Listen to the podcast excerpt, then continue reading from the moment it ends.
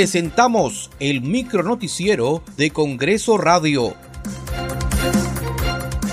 ¿Cómo están? Les saluda Danitza Palomino. Hoy es jueves 6 de enero del 2022. Estas son las principales noticias del Parlamento Nacional.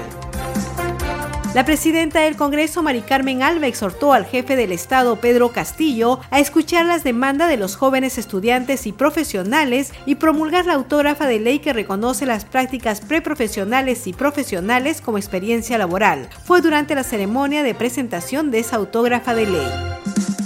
Prácticas preprofesionales como las prácticas profesionales no tenían el reconocimiento que ahora sí la tendrán con esta nueva ley cuya autógrafa ya ha sido remitida al presidente de la República el 22 de diciembre del 2021 y que está a la espera de la promulgación respectiva.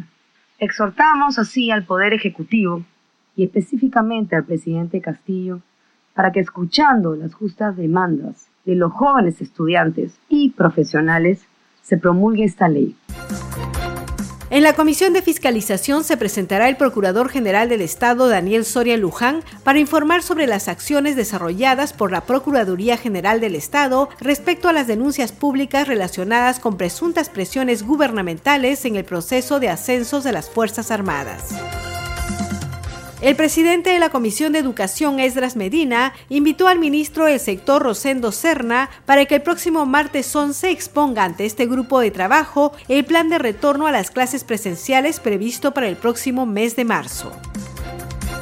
En la Comisión de Descentralización, el alcalde de Lima, Jorge Muñoz, informó sobre las acciones de fiscalización en las galerías de Mesa Redonda y sobre el incendio ocurrido el jueves 30 de diciembre en ese conglomerado comercial. Escuchemos a la congresista Norma Yarro, presidenta de la comisión ha asumido la responsabilidad, le ha echado la responsabilidad a la persona de fiscalización, que la Policía Nacional no lo ayuda, que, que tiene falta de comunicación, que existen mafias, pero creo que hasta ahora no se da cuenta que él es el administrador de la ciudad, de Lima. Por lo tanto, cuando uno es alcalde asume lo bueno y lo malo y todo lo, lo, que de gestiones anteriores vino. Entonces, este, hemos quedado en que la Comisión de Descentralización en la semana de representación va a acompañarlo acá a Mesa Redonda y a todas las galerías para hacer una inspección.